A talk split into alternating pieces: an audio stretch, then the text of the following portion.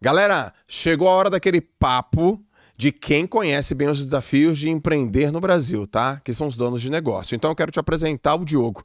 O Diogo é o dono da Aiki Sardella e ele veio para dar o recado de como o Mercado Pago ajuda ele no dia a dia do negócio. Então confere só. Oi, eu sou o Diogo, eu tenho uma empresa de delícias caseiras, a Aiki Sardella. Só quem empreende e tem um pequeno negócio sabe como é desafiador montar maquinários, ajustar receitas, superar todos os obstáculos. Mas eu encontrei o Mercado Pago, um parceiro que ajudou a aliviar os nossos custos e, consequentemente, aumentou a nossa cartela de clientes com as maquininhas que possuem as melhores taxas do Brasil. Você quer ajuda para tocar o seu negócio?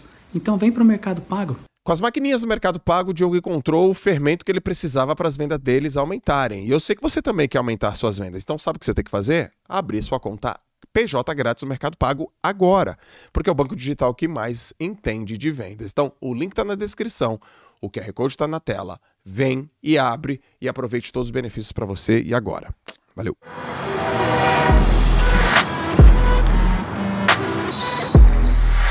Alô, alô, turma do JJ Podcast, mais um episódio especial número 134. Ih, gaguejou, velho. Gaguejou, mano. Gague...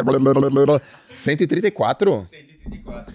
Cara, tem, tem hora que eu não boto uma fé, porque eu tô ali 127, depois vai pra 130, 134. Já foi 134? 134. Caraca, 134 episódios aqui no nosso podcast. Eu que sento aqui na cadeira de aluno para você também perceber que a única pessoa incapaz de aprender é preguiçosa, hein, o seu cara de concha? Se liga, né, meu? É, cara de porra, não dá para aprender em todo instante.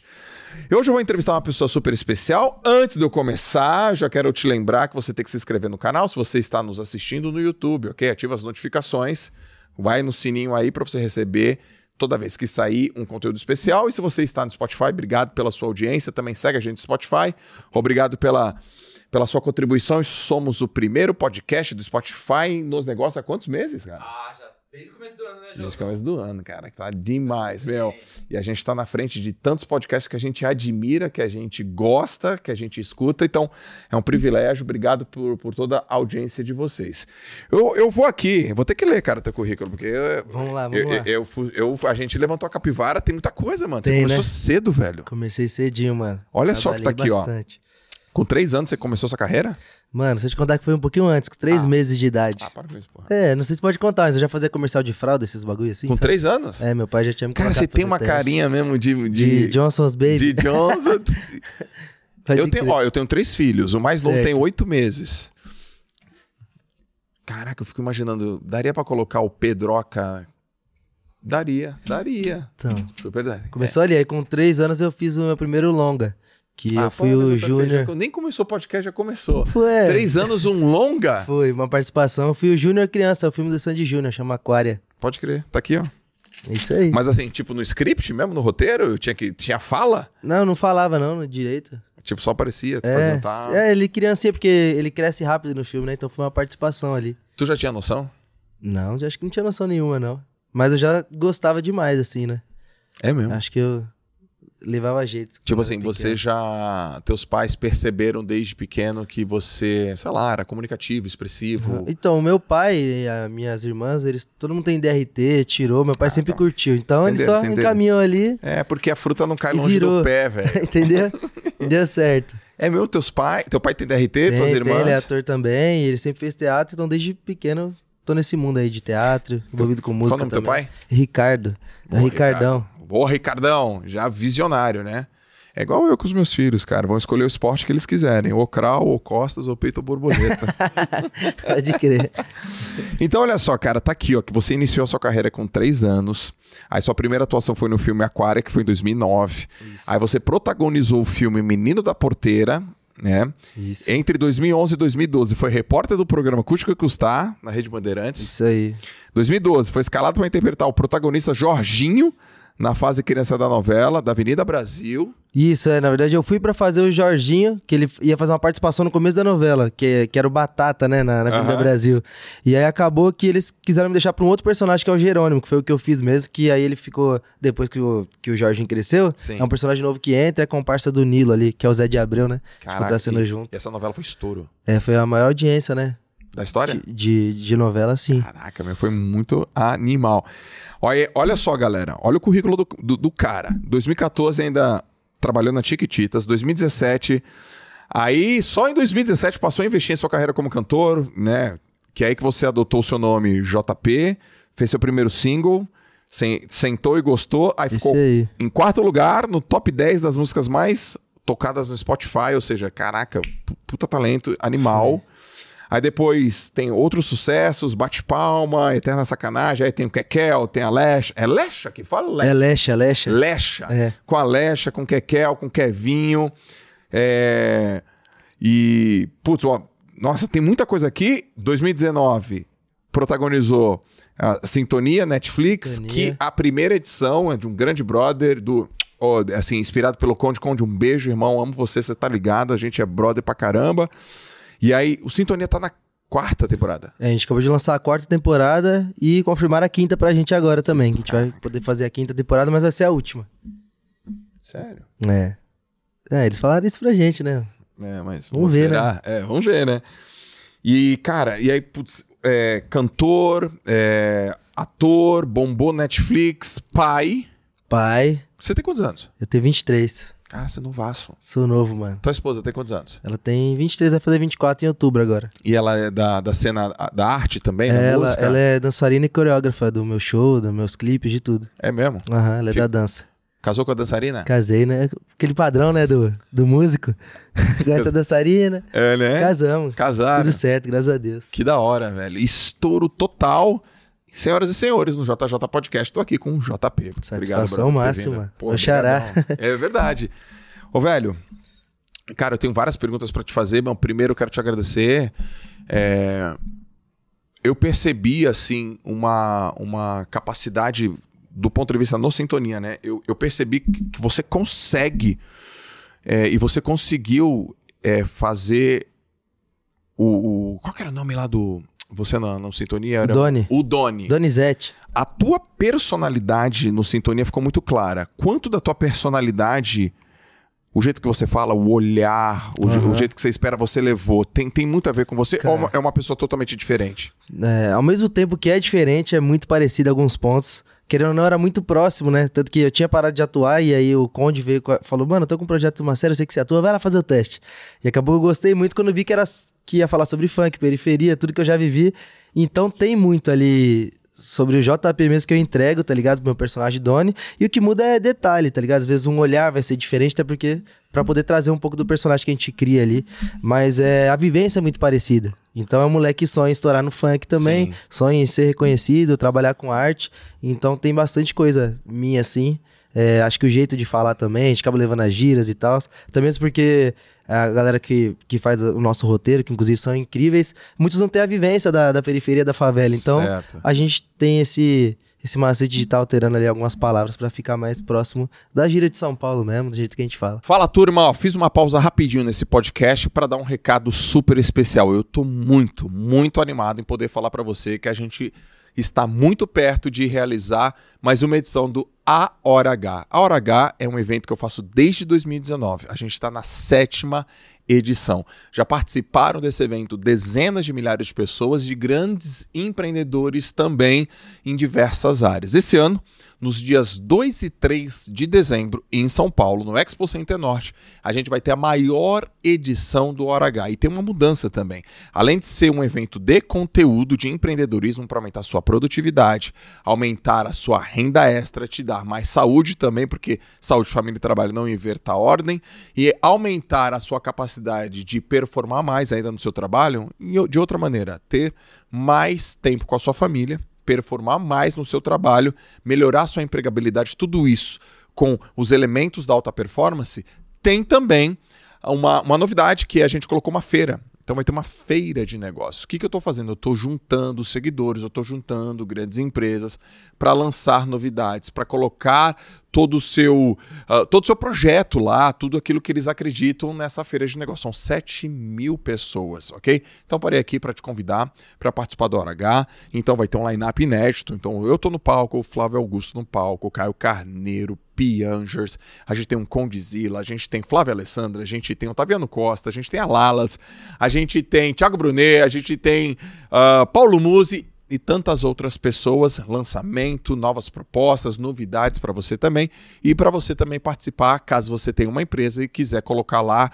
quer ser um anunciante da sua empresa, tem espaço para você também, tá? Mas corre que os ingressos para alguns lotes já estão acabando e se você quiser saber mais, tem QR Code aqui na tela, link na descrição para você se inscrever. Vai ser um prazer te receber na sétima edição do Hora H, que agora é a Hora H Festival, ok? Então vai lá, conhece, se inscreve, que vai ser um prazer ter você com a gente, beleza? Beijo. Agora a gente volta pro podcast. Ô, velho, qual que foi o. Você tem, você tem é, acesso aos números do, do, do, do- do Sintonia, do, do ponto de vista assim, tipo, recorde, número de acessos, quantos novos assinantes? Cara, eu não vou saber os número, o número exato, assim. Mas eu- as informações que eu tenho é que em todas as temporadas que a gente soltou, uma temporada superou a outra, que já é muito difícil. Geralmente a primeira temporada de um projeto estoura e as outras ficam conhecidas, mas são, tipo, não tão relevantes. Vai caindo um pouco Sim. a audiência. A gente vai ao contrário, a segunda repercutiu mais que a primeira e assim por diante, até a quarta agora, Sim. que foi o nosso maior resultado.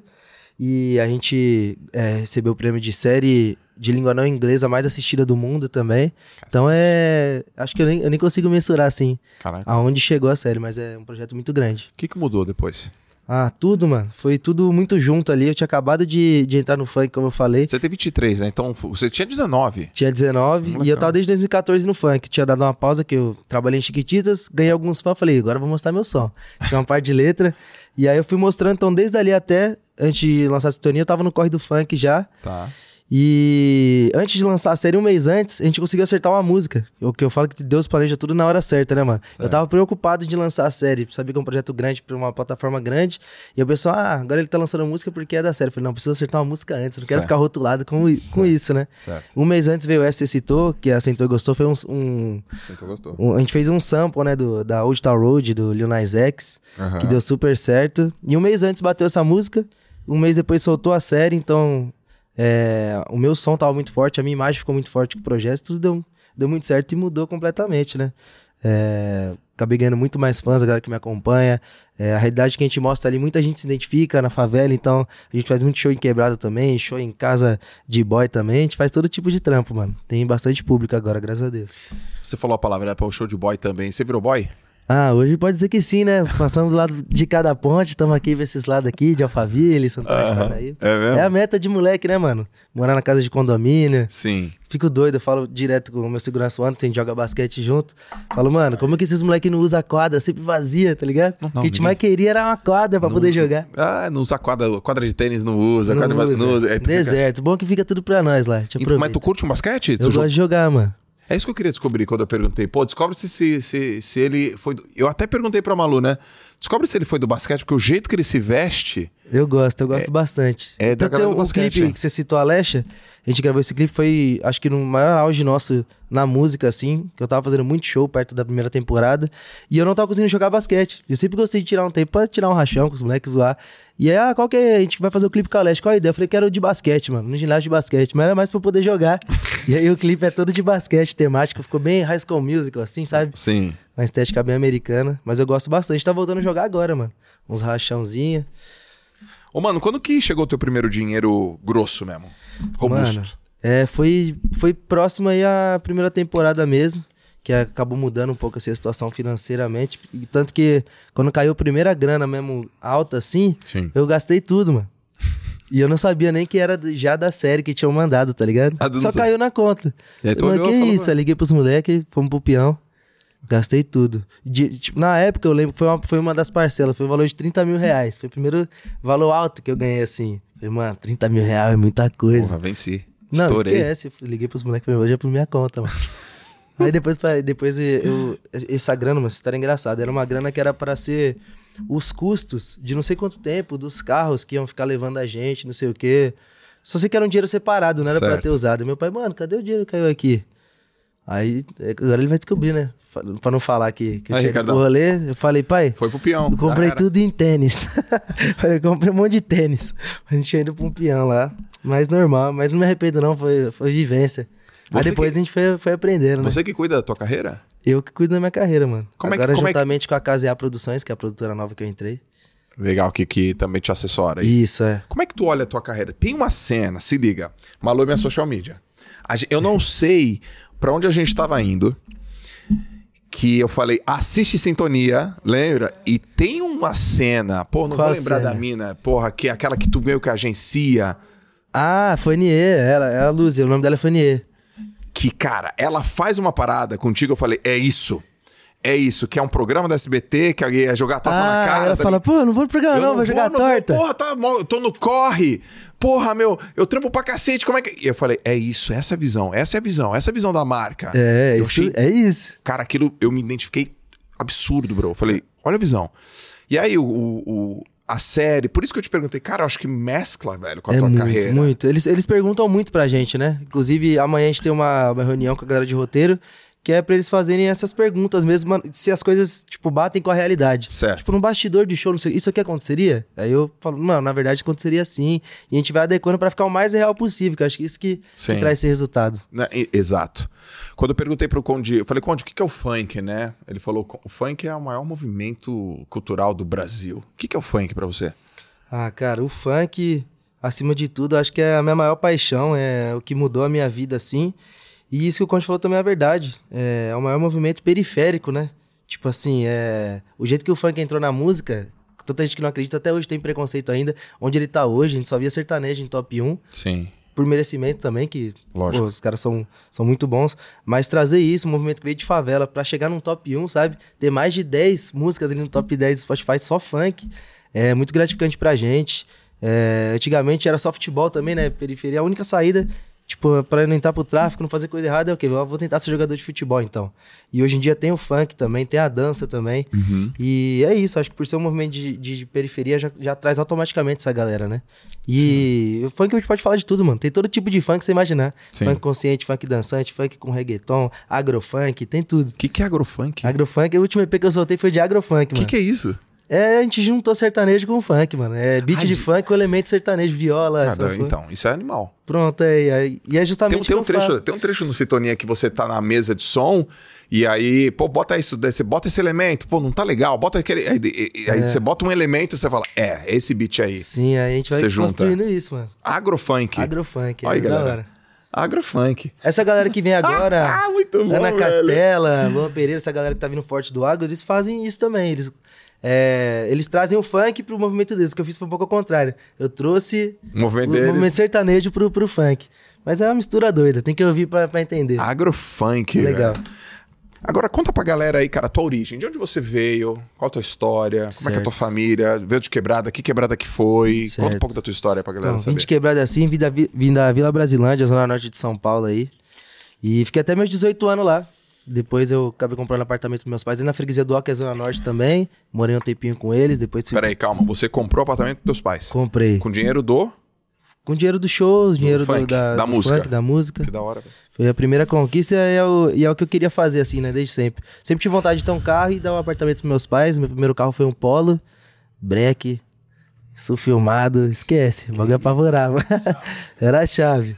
Tive o Polinho, mas o Polinho eu tive, foi antes, foi juntando a grana mesmo, consegui lançar. E aí depois, com a primeira, primeira grana assim mesmo, que eu guardei no Torrei, né? Eu vou comprar apartamento dos meus pais. Tirar eles dali também, que a gente tava, querendo ou não, fica um pouco visado, né, mano? Nem todo mundo que tá perto é, tá querendo o seu bem, então Sim. levei eles pra um lugar mais seguro. E foi isso. Depois fui morar em Guarulhos com a minha mina, a gente alugou um AP depois da pandemia.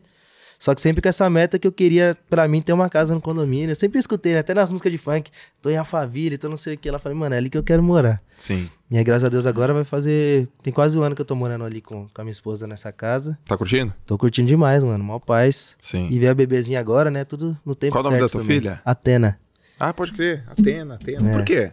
Cara, É a deusa grega. é, mas pra ser realista, eu tava assim no Google, nomes com significados, tá ligado? Aí apareceu Atena, eu li lá, Deus da sabedoria e tal. Eu Falei, mano, forte. O nome parece de artista também, né? Aham. Atena. Falei, é, vai ser esse aqui. Pronto. Aí minha esposa gostou.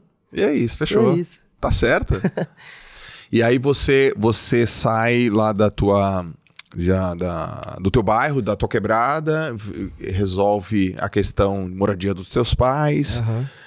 vai morar, é, porra, casa de condomínio, mentalidade mudou, Muda, muda. mudou. Você escuta, por exemplo, que você mudou. Você escuta dos seus amigos lá da quebrada que você mudou? Cara, dos meus amigos mesmo, que é a galera que sempre colou comigo, É. quando- que tava rimando comigo na rua, Sim. que, que não tinha dinheiro na mesma situação que eu e que me apoiava, não. Não. Tanto que eles colam comigo até hoje. Legal. Da galera que nunca acreditou, que sempre falou, pô, vai dar inato isso daí. Sempre, né? Já Sim. falavam antes, vai falar mais agora. Entendi. E normal também. É aquilo que eu falo, eu, eu trago comigo, que ele só vai beber da, da minha água quem passou sede comigo, e eu, eu levo muito isso comigo, tá ligado? Pode crer. Você tem que contar o que você quer e contar os teus planos pra quem vai estar contigo lá na hora da conquista. Sim. na- na- no corre, É, né? Pra Agora quem não vai estar. vários. né? Ô, esqueceu de nós, mano? Lembra? Vira e mexe, eu escuto isso também. Pô, Sempre porque tem. naquela época, tá, esqueceu, você mudou, hein? Uhum, e eu, eu faz falo, parte, faz falo parte. cara, eu mudei, tive que mudar, tive que melhorar. Mas eu mudei pra melhor, não mudei pra pior, não. Mudei pra É melhor, isso. né? A gente mudou pra melhor. Hoje você se enxerga como ah, empresário? Cara, Ou é uma coisa que ainda tá sendo construída, assim? eu, eu acho que ainda tá sendo construído, acredito que eu tô perto disso. Agora foi, foi um novo passo na minha carreira, onde eu saí de uma produtora que eu tava, pra entrar numa nova produtora como sócio, não só como artista da produtora. Porra, igualzinho a sintonia lá. Exatamente, igual a Caraca, sintonia. Não, é a muito ligado, velho. É doideira. Tem coisa, que eu, tem coisa que eu faço agora e na próxima temporada vem. Falo, mano, como assim, tá É, ligado? igualzinho sintonia, cara. E eu entrei como sócio agora pra também cuidar da gestão da, da minha carreira, ter um pouco mais de voz e, e tentar fazer mais o que eu acredito nos projetos, porque quando a gente acaba trabalhando pra alguém, a gente tem, não é a, a ordem final não é nossa, né? Sim. E muitas vezes tem muita coisa que eu acredito, a realidade que eu tô vivendo na rua, que muitas vezes pe- pessoas não estão não tão tendo essa visão. Então, é, eu consigo dividir mais opinião, mostrar mais o que eu acredito, assim. Então, acho que eu tô entrando agora nessa fase de, Mas você de começou cedo, cara. Hã? Até que você tomou decisões importantes cedo. Você é muito jovem, né? Sim. Então você fala, cara, quero ter uma produtora, quero ser sócio, quero eu dar mais pitaco. Você falou a palavra gestão e tal. Mas, pô, você, você é jovem, né? Sim, Tem é, gente que faz eu isso sempre depois. gostei e eu tento, tipo, colocar isso como meta. Vamos supor, se, se não tivesse acontecido isso, eu ia falar agora. Então, até ano que vem eu quero eu tá gerenciando a minha carreira. Eu vou fazer de tudo pra isso acontecer. Certo. Nem sempre é o melhor caminho ali, às vezes tem alguma desavença no meio, mas eu tento correr atrás do objetivo assim. Então, como é que. Conta, conta pra mim, conta pra galera aí, como é que é teu time? Porque assim, aqui o JJ, a galera adora saber de empreendedorismo. Certo. Eu tô de frente pro empreendedor. Que tem sucesso, que, porra, que é conhecido, que tem mídia, que, que estoura nas plataformas, que fez seu dinheiro e tal. Como é que é a estrutura do teu, da tua empresa? Quem tá Certo. abaixo? O que, que a Aham. galera Bom, faz? vou, vou falar primeiro a galera que anda comigo, que tá na estrada. A gente tem o Lucas que tá aqui hoje, que é meu produtor, Boa. responsável por organizar tudo aí. O Lucas tá quanto tempo contigo? Ele, ele tá há pouco tempo, né, Lucas? Dois, três meses. Três meses. É, Tá, trabalhou então- com Guimê também. Ah, grande Guimê. Você é da indústria também. Legal. Sim, e aí ele, ele fica responsável por organizar tudo, pra tá, quando chegar o mais fácil possível, ele sempre consegue desenrolar. Tá o Anderson, que é o nosso segurança aí, também Full tá fixo, teu? sempre, sempre comigo, qualquer lugar que eu vou, Show. sempre atento, e também tá nos rachão de basquete com a gente.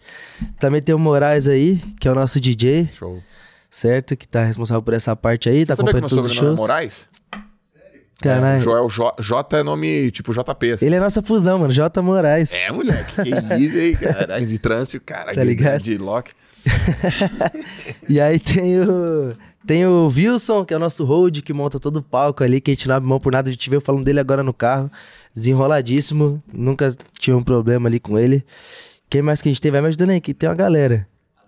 Temos as bailarinas, ó. Eu já ia apanhar quando chegasse em casa. pode. Temos a Stephanie, que é minha esposa, Pô, bailarina, o cara ia errar no óbvio. coreógrafa. Não pode. E a no óbvio. Também temos a Rafaela, que faz parte do balé também. A Jai, a Yasmin e a Nicole, que entrou agora recentemente. Então, quando, quando a minha esposa dança, a gente vai com cinco meninas. Senão, a gente vai com quatro, que é como ela tá com a bebê agora nesses Tá. tempos. E tem mais alguém? Tem a galera... Os técnicos, o Lucão, né? O técnico de som, que tá sempre com a gente. Mas, por exemplo, chegou uma empresa que quer contratar uma publicidade tua. Certo. Qual que, é o, qual que é o caminho? Ela chega, Então, ela bate ela- lá no, teu- no teu e-mail que fica na tua bio. Aham, ela é, tem um e-mail que a gente deixa na bio ali, tem o contato para tanto para contratar show quanto para publicidade. Quem vai direcionar essa parte vai ser a KZA, que eles estão Ah, fazendo essa falou. parte. com- Eu, eu cuido quando eu falei que entrei de sócio. Mas a casa é a tua, a tua empresa que você é sócio. Isso, exatamente. Que cuida de outros artistas É, também. Eu entrei como sócio na parte da minha carreira. Ele, ele tem outros artistas ali também. E você não tá na. na- Não, não, com os outros artistas não. Mas já já vai estar. carreira, já já vai estar, Deus porque vai quiser. ser inevitável. Não, é, a mão, a coça, a mão coça. É, mas é inevitável. E aí eles se cuidam dessa parte, eu fico mais na parte artística de, da minha carreira em si, né? De qual projeto a gente vai lançar, qual feat é mais interessante pra gente fazer agora, qual Sim. o caminho a seguir. Vem com essas ideias malucas de agrofunk, essas loucuras. Certo. Quantos shows por mês você faz hoje? Cara, a gente faz em média ali de uns 15 shows por mês, né, Lucas? Tá mais ou menos nessa média. E essa é a meta. Tá do jeito que quer, tá, quer um pouco mais, quer um pouco menos. Porque filho, filho é pequena, né, cara? É, não, é, a gente sempre quer mais. A gente teve, em 2019, que foi o auge ali, tudo estourou música, eu cheguei a fazer 60 shows no mês, mano. Que isso, velho. Tá. E foi uma doideira. Só que também tem isso de menos show agora e também com a fase da bebê eu consigo aproveitar um pouco mais. É. Então acho que. Show, tá show pra certo. você é igual palestra pra mim, né? Porque é o tempo. Você desloca, vai, fala com a galera, audiência, porra, dá o show, depois tira foto, pega feedback, tem toda. 60 no mês? Foi, foi puxado, mano. Tio, os últimos não tinha voz mais, não. Foi uma loucura. E- mas aquilo, né, Quanto mano? tempo é teu show? Não, então, o nosso show normal é uma hora, uma hora e dez. Mas nessa época aí, meia hora, o produtor já tava no meu pé, vambora, tem que ir pro próximo. E a galera. Mas queria curtia, mais, né? Curtia, Curtia, mas geralmente tem mais artistas também, né? Mas era o que a gente tinha que fazer ali, era a época de fazer o recolhe, né? É, essa- existe esse momento do Sim. recolhe. Aí depois a gente profissionalizou mais. Hoje nosso show é, com- é, tem uma hora, uma hora e pouco, tem momento com violão. É bem diferente assim que a gente faz. Exato. A si- sintonia te ajudou a subir cachê? Ajudou, com certeza. Principalmente nessa época, né? Nessa época, que né? lançou. É, mudou bastante mesmo. E aí hoje, como é que funciona, por exemplo, as fontes de receita do JP? Pô, uma fonte de receita é show. Outra fonte de receita é o quê? Streaming. É, Spotify, essas coisas. Spotify. Você tem canal do YouTube? Tem o canal, só que eu não soltava no meu canal, porque na outra produtora, não, como eu te falei que eu não era sócio, era no canal da produtora. Agora Mas ela te começou- dava AdSense. Do YouTube, não. Hum.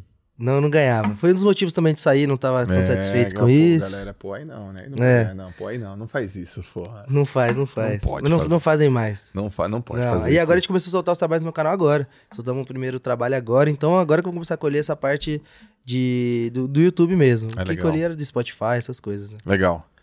E você tá pensando, o que, que você tem de meta aí pro futuro? Por exemplo, que projeto você quer fazer? Sei lá, eu sei que você é ator, pensa em fazer outro filme? Pensa em produzir um filme? Pensa em Certo. dirigir um filme? Pensa, sei lá, ir pra uma carreira internacional? Pensa em escrever um livro? Pensa, quer, quer falar com uma galera? Quer mandar umas palestras? O que, que, que você pensa aí? Cara, eu penso em muita coisa, é, tanto de, de filme, questão de atuação. Eu tinha pensado que se eu fosse fazer um, um novo projeto, atuar, eu queria algo totalmente diferente da minha realidade. Hum. Tipo assim, não, não criticando o meu outro personagem do Dono, que eu gosto muito. Mas só pra ter um desafio novo, que esse foi tão próximo. Sim. Não que tenha sido fácil, mas eu quero explorar um lado, tipo assim, cara, não tem nada a ver, um desafio mesmo pra atuar, sabe? Certo. Tipo, me desafiar. E de música, que é junto com a atuação também, eu sempre misturo muito as duas coisas. Eu tenho um projeto já de um tempo de estar conseguindo fazer um DVD em formato mais de musical. Não um DVD pra YouTube e ele cortar. Um DVD que a pessoa vai assistir inteiro e a gente soltar em alguma plataforma, tipo, igual Netflix, as outras que tem. É, em formato de musical, com coreografia, que muda cenário. A pessoa ti- tipo, assiste um- uma peça de teatro é, com as músicas junto ali, sabe? Uma coisa bem, bem brother, assim. E Acho que é diferente. isso, isso tá avançando? Hã? Tá avançando esse Não, projeto? ou ainda é- tá na cabeça? Tá, tá Não na tá cabeça no papel ainda. ainda. Não. Eu cheguei a fazer algumas reuniões, mas a gente meio que estabeleceu a ideia. Agora precisa colocar pra frente. Mas eu acho uma ideia interessante. É, pô. Você sabia, as coisas, as coisas acontecem duas vezes. A primeira acontece aqui. Depois acontece no plano, numa- no plano material. Então a primeira Sim. já aconteceu. Já você, Já, aconteceu. você já visualizou. E aí você vai fazer acontecer. Quem são tuas influências na música? Cara, eu tenho bastante influência, principalmente do funk. Tem muita galera que acompanha de muito tempo. Aham. Por ser o estilo musical que a gente escutava quando era pequeno. Mas tenho algumas influências que eu já cheguei até a gravar junto. Pessoas que eu admirava, que o próprio Neguinho do Cacheta, o próprio Guimê, que... Neguinho no Cacheta Lucas de. Santos, velho. Ele tá lá, relíquia. Vocês já ouviram o Neguinho no Cacheta? Neguinho no Cacheta da Baixada. Tem água boa lá naquele 013. Neguinho no tem. Cacheta. Sai muita, muita Guimê? gente dali. Guimê, admiro demais. A galera das antigas mesmo. Tem MCDD também, que foi o primeiro cara que eu fiz o feat. Aham. Um cara que eu admirava muito. Que era o cara que mais falou de ostentação que eu conheço. Falava, mano, ele- o carro que ele mostra no clipe eu quero ter. a casa que ele tá falando que quero ter e foi o primeiro feat que eu gravei, mano. É. É, na verdade, essa história é muito legal. Eu cheguei pra apresentar um som pra ele.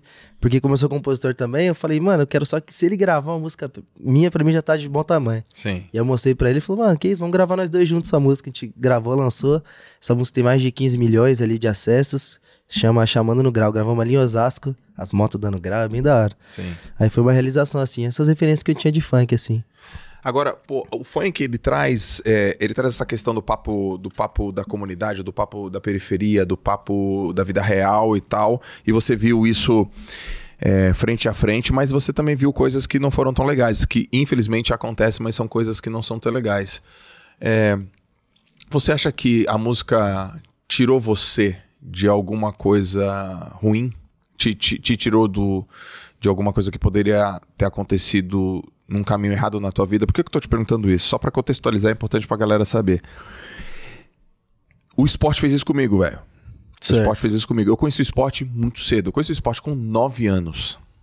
Com 9 anos eu fiz um. Eu nadei, com 13 anos, enfim, a primeira medalha no meu peito. Puta, eu amei aquela parada. E eu fico. E eu morava num bairro de classe média. Classe média, né? E, e os meus pais tiveram uma infância muito difícil. Meus pais foram muito pobres. Muito. Paupé, paupérrimo de passar fome. Sim.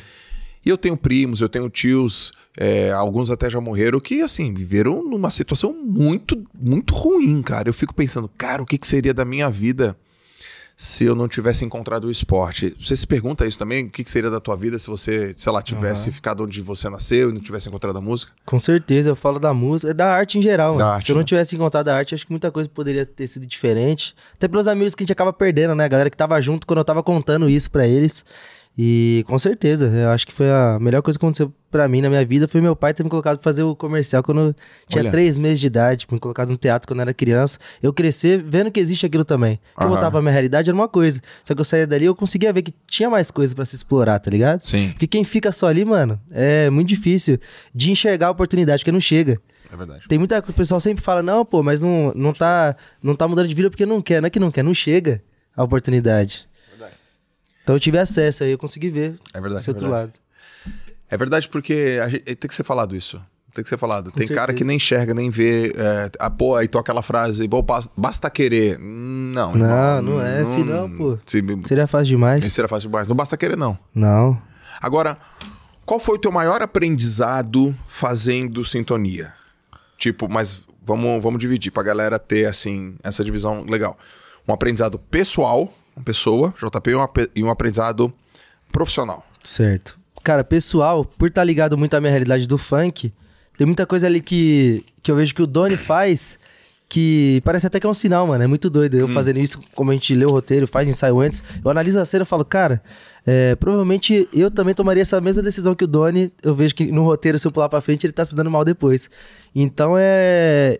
Caraca, eu tive um velho. workshop comigo mesmo, tá Porra, ligado? que insight é esse, é hein? muito doido. Pô, não vai por ali, porque deu ruim pro dono, vai dar fala, ruim pra não, mim. Então eu vou pensar realmente, é, se eu agisse assim, a primeira coisa que eu pensasse se eu fizesse, ia dar trave. Então eu consegui separar muito isso da minha carreira. E como eu tava ali fazendo Doni e, e gerindo a minha carreira de músico também, eu conseguia, tipo, ir driblando esses caminhos que o Doni ia errando, tá ligado? Caraca, isso É meio foi- doido. É, isso aí foi, isso aí foi maneiro. E de no lado profissional, é muito mais em relação à atuação mesmo. Quando eu fiz meu, o, o Menino da Porteira, foi o primeiro que eu fui protagonista, é, tive bastante texto, foi uma experiência legal, só que eu acho que eu não tinha. Eu era muito criança pra absorver tudo que eu precisava. E nessa experiência em sintonia no cinema, eu consegui, tipo, me superar. Acredito que em questão de atuação, entender muito mais. A gente teve uma preparação incrível, que foi com o Luiz Mário, toda a equipe da Netflix, da Sim. Gulani, que é a produtora lá que tá com a gente agora. Então eu vi que eu consegui me superar, tipo, não só entregar um trabalho bom, mas ver que eu consegui muito além. Se vier um próximo trabalho, eu vou querer me superar ainda. Foi um aprendizado grande. Quanto tempo é de gravação, assim? E quanto, quanto tempo é no- durante um dia e quanto tempo é durante a, a pra gravar certo. tudo? A gente grava de quinta a domingo, a gente descansa sexta e sábado, né? 12 horas por dia. Quinta, domingo. Quinta, sexta, Isso. sábado, quatro dias, tá. Não, não, falei errado. Então é de segunda a quinta. De segunda, quinta, é isso mesmo, descansa sábado e domingo, exatamente. E aí, é, são 12 horas por dia que a gente grava, ou das 6 da manhã às 6 da tarde. Aí quando chega as noturnas, que geralmente deixa por último porque pega mais, Ah. aí é das 6 da tarde às 6 da manhã. E aí a gente fica num período de 3 meses, 4 meses gravando a série. Porra, porradão. E aí na sexta e sábado, que seria o descanso, eu É prometo show. fazer show. Mas também, cara, porra, é um momento que você tá. Ah, não, apesar que quando você tá gravando, você não mostra, né? Não tem. Você mostra nos stories, ó, tô gravando e tal. Geralmente não, não pode muito. Não pode, É, né? dependendo. Agora, por exemplo, confirmar a quinta temporada já. Tá. Quando não se confirma, a gente não mostra gravando. Talvez a gente possa mostrar ali como que tá os bastidores. Pra gravar tal. quando? Esse ano ou ano que vem? Eu acho que a gente começa a gravar no que vem. Primeiro semestre. É, eu, acho que a gente começa a preparação, na verdade, em dezembro, por aí. Como é que é a preparação? Como é que é isso? É, a gente desde já a gente já tá se juntando pra ver roteiro, essas coisas, a preparação que fala de elenco mesmo. Tipo assim, o Doni nessa fase vai estar super maduro. Então a gente Hum. precisa chegar nesse lugar. O que a gente vai entender? Qual a atitude que ele não vai tomar mais? E a gente vai essa preparação com o preparador de elenco, especialista nisso. Legal. E aí tem essas dinâmicas, e a gente consegue encontrar, a gente fala que é as camadas, né? Tipo assim, nessa temporada o Doni tá nessa camada, então eu vou me concentrar nisso pra ele viver essa, Cara, essa, isso é muito animal, velho. essa cena, é doido. É muito legal. É muito É. profissional o troço, né? Sim. O cara tá nessa camada, ele aprendeu isso, ele se ligou nisso. Tanto que o Doni começou a ficar mais maduro nessa última temporada agora. Se você assistir a quarta temporada, é muito diferente. Ficou. E nas outras eu procurava o contrário, um lado mais imaturo, de decisão sem pensar muito. Eu procurava um lugar assim, tipo, Qual é que é- ele qual é era tem- mais impulsivo. Qual é a temporada que, pô, você toma umas, o Doni toma umas cachaça, tal, trai a mina, depois se Acho que é a arrepende? terceira temporada. Terceira, né? É.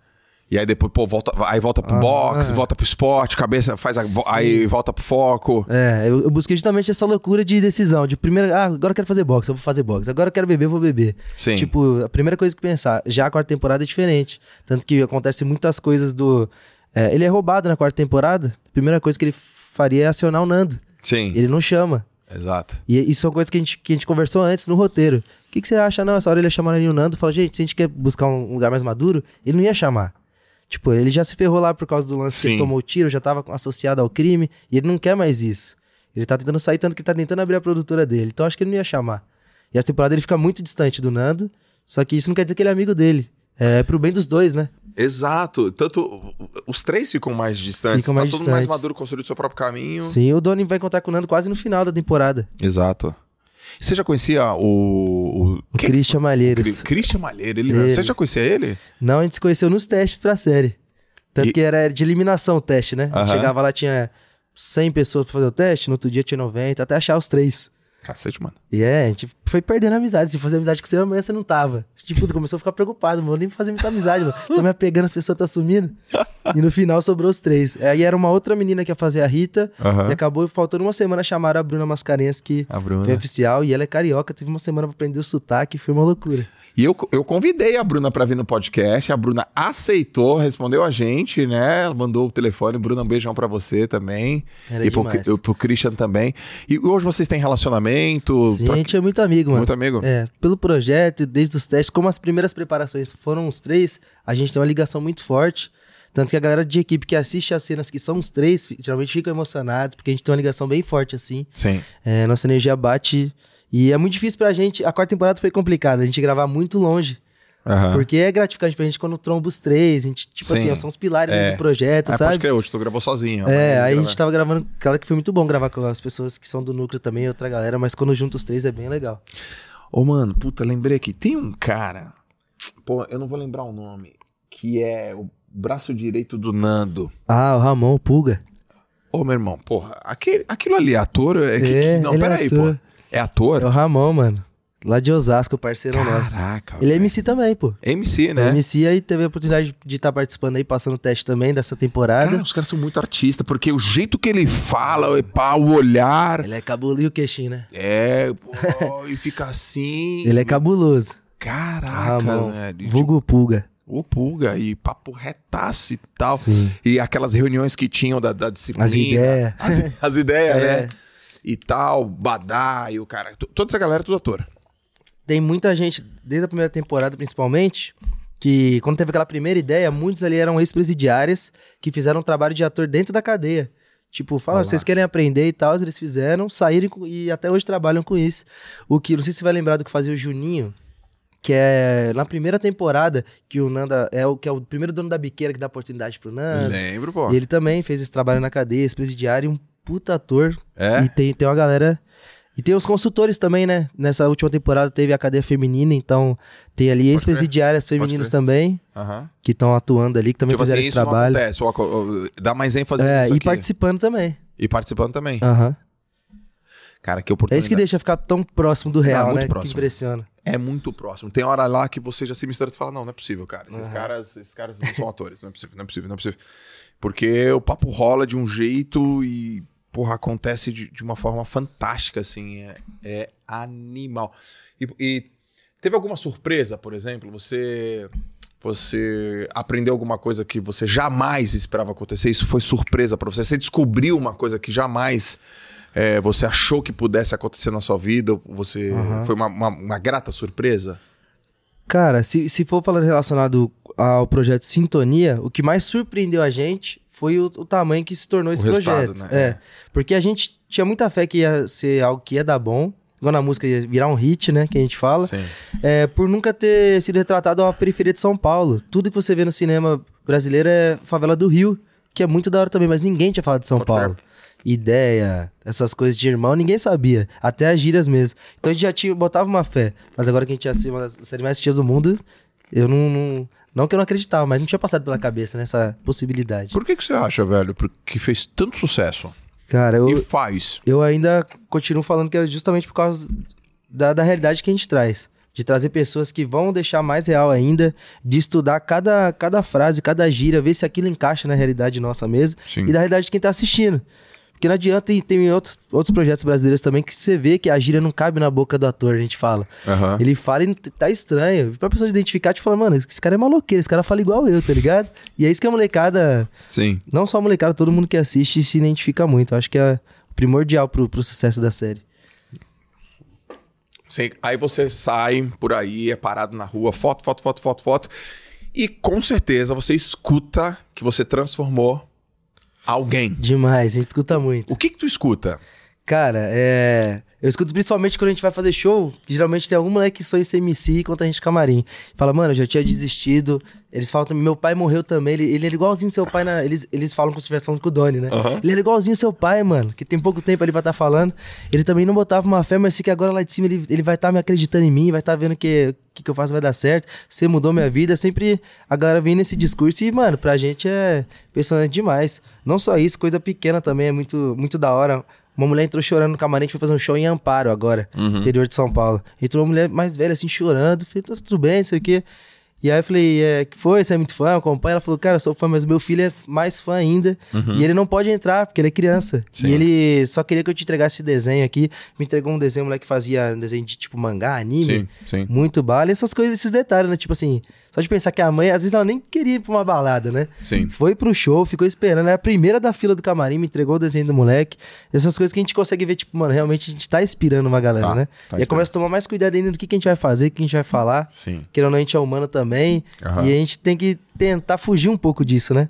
Às vezes o que a gente tá pensando agora, quantas vezes eu saio de casa e estou estressado, chego lá no show, tem que atender a galera, não tem como eu fazer meu show e sair fora, Não tem como. tá ligado? É, é o preço, né? a gente pediu tanto pra acontecer isso, então hoje não posso reclamar não. É, eu costumo dizer que, pediu a chuva tem que aguentar a lama. Exatamente. Senão não, não, não, não rola.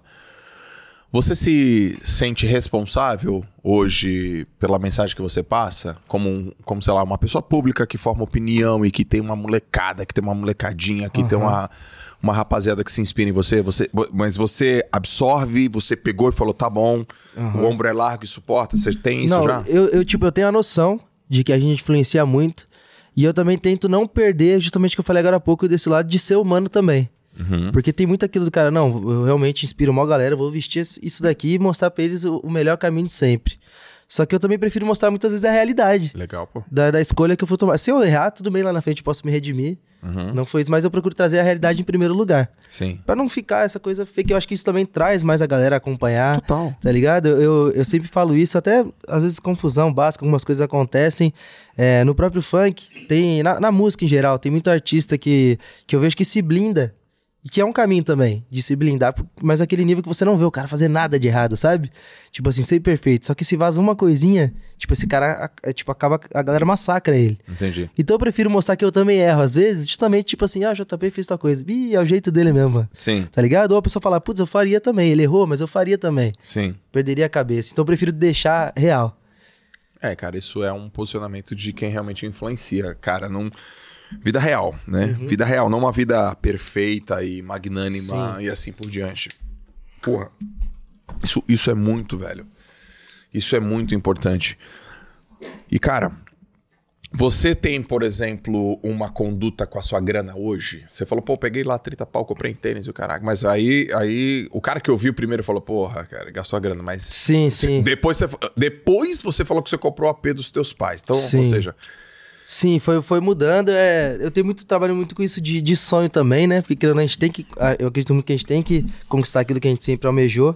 Mas sou mais responsável, assim, com o dinheiro agora. Com a minha esposa também. Ela, ela é mais responsável que eu, mano. Ser sincero. Ela, É. ela, ela me ajuda mais nessa, nessa questão também. E a gente faz muita grana junto, né? Ela também se tornou influência, além do trabalho dela de bailarina, coreógrafa. Então, com publicidade, essas coisas, juntamente com a Casea também, meu sócio Fabiano, também me auxilia muito. E é aquilo, pessoas tomavam conta. É, chegava pra mim a minha porcentagem antigamente. Agora, como sócio, eu tô ali na mesa junto, ó, vai cair isso de dinheiro. A gente tem que separar isso, é melhor fazer isso. Sim. E tô, tô aprendendo. sim. É, tô, tô nessa fase mesmo, igual eu falei. Por isso que no começo eu não falei que eu já me, me considero um empresário. Mas eu tô tentando ser, tô aprendendo pra isso. É, bom, se você já tá com essa intenção, Aham. eu te olho como empresário. Por quê? Porque, pô, você, você, você vende, você monetiza, você investe, você investe na tua carreira e tal. Sim. Você tem um jeitão, já chegou aqui, ó, mesmo de Juliette mesmo.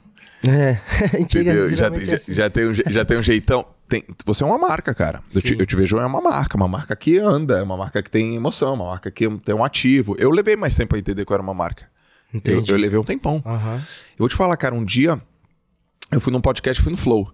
Na época que tava o Monark ainda, tava, tava o Igão, o Monark, eu fui com o Thiago Negro, fui com o Bruno Perini, a gente tirou uma foto assim, eu vi a foto e eu olhei e falei, caraca, mano, eu sou uma marca. Eu sou uma marca. Aí eu fiquei, eu sou uma marca, sou uma marca.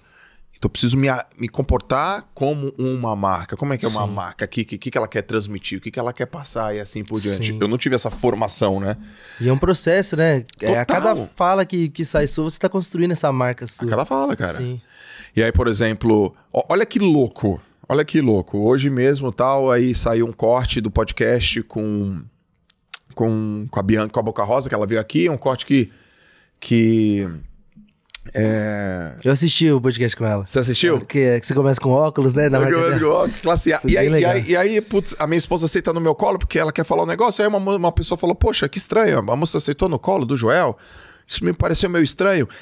Se fosse antigamente, eu ia falar assim: Ah, deixa, ah, tá bom. Mas eu fui lá e comentei. Falei, cara, não, não é estranho, não, ela é minha esposa. E é isso mesmo, é normal e tal. Por quê? Porque, como marca, eu sei que eu tenho que. Tem que- Tem que falar. Sim, sim. Se fosse certeza. antes, eu ia falar, não, tudo bem. Ah, Aham. gente, tá tudo bem. Pelo amor de Deus. Dá uma olhada aí e tal, tá tudo bem. Eu não achei ruim o comentário da moça. Inclusive, eu até falei, cara, eu, eu quero te ouvir e tal. Mas quando a marca vai lá e se posiciona e fala, aceita, pede, isso fica mais natural, isso ainda fica mais próximo. Sim, E você vai se encontrando, né? Tipo, desde o começo a gente fala isso de, de criar a persona, de criar a marca, que a persona é nada mais do que o que você é mesmo, você quer mostrar pro público. É, no começo tinha muito isso. Da, mais uma vez repetindo, como eu não era o, o gestor da minha carreira ali, da galera, vamos supor, eu vim aqui no seu podcast hoje. Aí o Carl chega pra me buscar, meu empresário tá junto. Pô, você não vai de Juliette, né, mano? Tá ligado? Tipo umas coisas assim. Só que é justamente aquilo que eu carrego, de, de Você trazer é a minha verdade, eu sou isso. Se eu tiver aqui em qualquer lugar, é, eu vou, vou chegar sendo eu mesmo, tá ligado? Exato. Não, a galera gosta de você exatamente por causa disso. Isso, é, exatamente. Só que aí tem muita gente que não tem essa visão. Que é, ele quer, vamos supor, o empresário montou uma produtora, que ele quer construir 10 MCs iguais, porque ele tem uma fórmula de um que deu certo. Então vem aqui, não, você não, você não fala palavrão. Vem aqui, você não faz isso aqui. É sempre o mesmo caminho, você usa esse estilo de roupa. E quando eu acabei entrando na- nas primeiras produtoras, eu fui um pouco na contramão disso. Uhum. Que também era normal ter conflito. Mas eu também segurei, porque eu não ia ceder Sim. porque eu tinha essa minha verdade que eu queria mostrar pra galera. Certo. Tanto que demorou anos pra hoje eu estar podendo realmente mostrar minha verdade do jeito que eu quero, sendo sócio lá do Fabiano, da KZA. Então é uma nova fase que o pessoal vai me conhecer mais ainda agora. KZA. KZA Produções. KZA Produções. Trabalha com a galera da música. Exatamente, do funk em específico. Do funk É. específico. O estúdio lá muita galera usa, Safadão. É um dos melhores estúdios de São Paulo pra se gravar. Sim. E agora virou uma produtora, só que agora é uma produtora de funk mesmo, trap, voltado pra música urbana. Que da hora. Pra molecada que tá começando, qual é o conselho que você dá? Moleque que tá lá. Mas assim, primeiro pinta o que que é começar. O que que é começar? É o cara que escreve sozinho, fica em casa, ouve o negócio, tá estudando, parou É, de estudar, exatamente. mora onde? Desenha, desenha esse, esse- essa pessoa Aham. e que conselho que você dá pra ela? Mano, acho que pra começar mesmo, é o estudo é primordial, independente do que vai fazer. Não precisa ser MC, não precisa ser ator. O que você quiser ser, o estudo é primordial. É, igual eu falei, ainda não chega muita oportunidade em periferia, se, se for recado pra um moleque de quebrada, pra uma mina.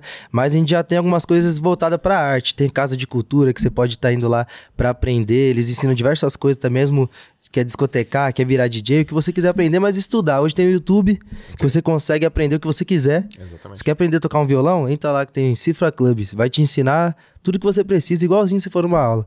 então acho que agora tá um pouco mais fácil, não tem tanta desculpa. Porém, ainda é mais difícil pra quem é de periferia. Pra quem tem uma condição melhor ainda, mano. Tá ligado? Vai lá, paga uma aula. Se você tem uma condição muito boa, paga o melhor da área pra poder te explicar o que, que você pode fazer. Boa. E correr atrás do bagulho, porque até hoje não parei de estudar. É, a gente tem que.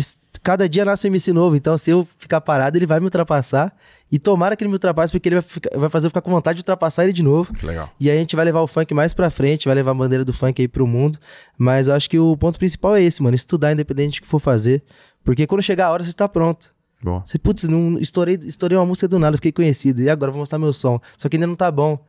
Aí você vai no programa, pede pra você fazer um ao vivo, só que você não sabe cantar. Você, é, você usou autotune na hora de produzir sua música, Uhum. tá ligado? Então acho que é estudar, porque na hora que chegar você tem que estar pronto. Você consegue sentir quando uma música vai estourar? Se sim, quais são os critérios?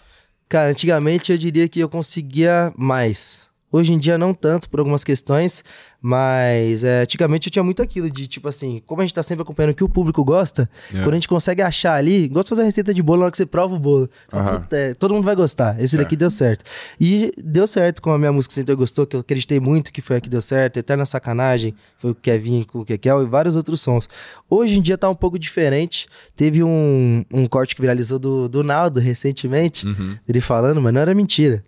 Ele falou dessa vez, foi verdade demais, que tá, que tá um pouco diferente é, essa questão de. Como que eu posso explicar? Da música mesmo, do que vai estourar. Hoje em dia tem, tem a opção de você pagar por isso.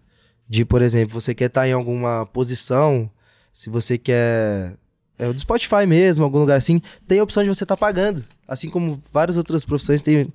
É, principalmente com a internet, assim, tem um jeito de você dar essa burlada. Cara, mas eu, eu, é, eu achava que isso era normal. Não, é normal, só, É que, normal. só que muita gente não sabe. Não, pô, galera.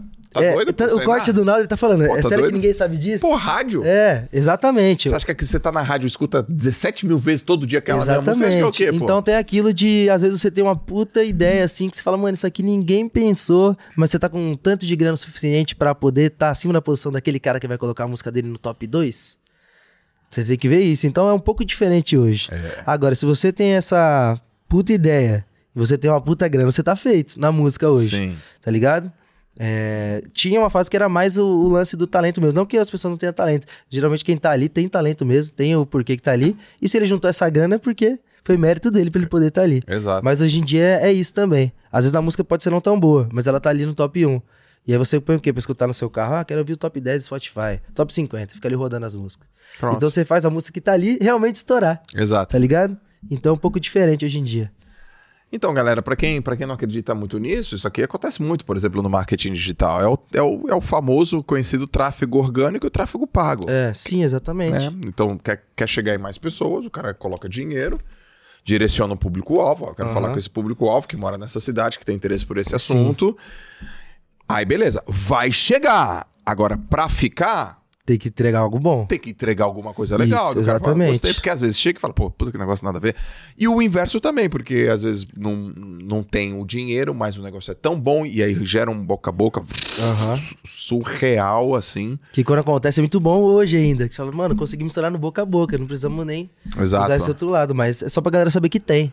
Que tem, galera. Sim. E às vezes até pra molecada que tá no começo, o cara ninguém consegue ver meu som, é porque agora tá funcionando assim, né? Exato. Então. E é nessa hora que, pô, se o cara vê uma pessoa talentosa, o cara tem dinheiro, um investidor, um empresário, fala, pô, vou investir em você. Exatamente. Porque eu acredito, você tem, sei lá, os atributos necessários, Sim. você é criativo, tua voz é boa, e aí tua rima é casa, legal. empresariamento com o artístico do artista. Sim. Exatamente isso. E você busca, por exemplo, referência no funk pra escrever funk ou você, ou você busca em outras, em, em outros segmentos? Cara, eu busco referência em tudo de música que você puder imaginar. Às vezes a gente escuta algo totalmente nada a ver, nada a ver assim, pra realidade do funk, eu fala, trago "Putz, aquilo. Aí você combina. É, tanto fazendo um sample ou trazendo algumas coisas de letra mesmo. Eu procuro escutar de tudo, desde música brasileira, música de fora.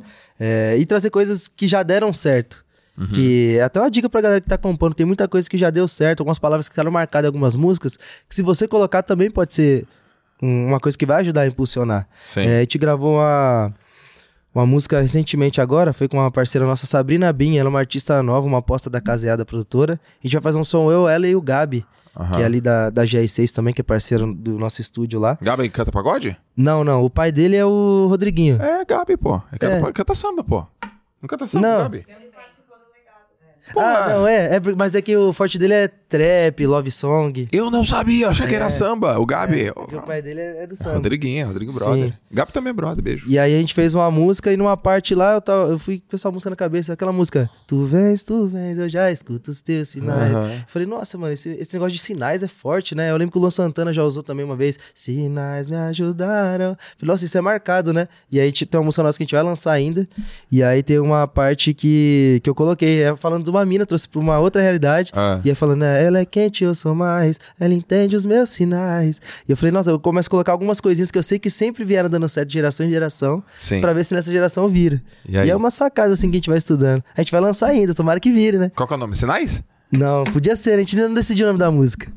Sinais, porra. Tem que ser sinais. Cacete. Falou tudo isso, não vai pôr sinais, né, no nome? pô? Então não lança. Tem até um filme do Mel Gibson que se chama Sinais. Aí, ó. Já mais uma coisa pra Inclusive o Mel Gibson vai estar no clipe com a gente, tô você. Mel zoando. Gibson. E quando, Só falta e, e isso. Quando lançar, você vai estar aqui no podcast e a gente vai, né, anunciar aqui. É isso, sinais. Sinais. Ah, porra. Cara, animal. Como é que é a rotina do JP? Acorda, faz o quê até a hora de dormir? A gente acorda, dá banho na tena, Que legal. E aí geralmente tem meu momento ali no meu home studio que eu fiz em casa, que é o momento de composição. Eu gosto muito de compor todo dia. Todo dia você escreve. Todo dia. É meio que uma distração ali mesmo. Também sou muito ansioso e aquilo é em prol do meu trabalho e também me distrai, que é uma coisa que eu gosto de fazer. Tá, mas Então, agora. mas você, como é que é a caneto. tua, pro- Você senta, você escreve no computador, você escreve numa folha de papel, você escreve num, num Moleskine, como é que é? Não, é, geralmente eu escrevo nas notas do celular mesmo, enquanto no computador eu tô procurando algum type beat na internet. O que que é type beat? Type beat é nada mais que um beat pronto, que hoje tem muitos na internet. Se você pesquisar type beat ou beats para compor. O que acontece? O mais difícil, pra mim, no caso, não é achar a letra.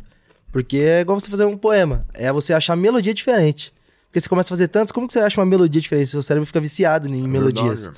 E aí eu pesquiso lá, type beat, aparece muitos assim pra eu poder compor. Você pode escolher de trap, de funk, do que você quiser tem hoje. Mas o primeiro vem o type beat ou vem a letra? Então, depende, porque não tu- tem muito um processo certo. Às vezes eu tô no banco eu tô dando na tenda, eu começo a ter, ter uma ideia. Putz, se eu falar disso, aí eu seguro aqui a tenda, amor. E começo a brisar ali no banho, sei o quê, pego o celular, escrevo, saindo daqui eu já vou pro estúdio. Aí eu acho um type beat que combine, ou às vezes eu já tenho uma melodia na cabeça. Se eu já criar uma melodia inédita, aí eu vou procurar as notas no violão. Aí eu faço sequência de nota, gravo uma guia, mostro pro DJ que for produzir e a gente começa a brisar junto no O estúdio. que, que é guia? Guia é quando a gente faz um, tipo assim, a ideia da música. Vamos supor, vou cantar aqui, você vai fazer um beatbox. Tá bom. E aí eu vou apresentar esse áudio pro cara. É uma guia, mano. A partir disso a gente cria música. Puta, peguei. Tá ligado? Então a gente. O que a gente mais tem celular de MC é guia, mano. Um monte de guia que a Uhum. gente grava pra. Às vezes a gente nem lança música, mas tem uma ideia, ah, vamos fazer um projeto sobre isso. Putz, eu tenho uma, uma guia que, que fala sobre isso.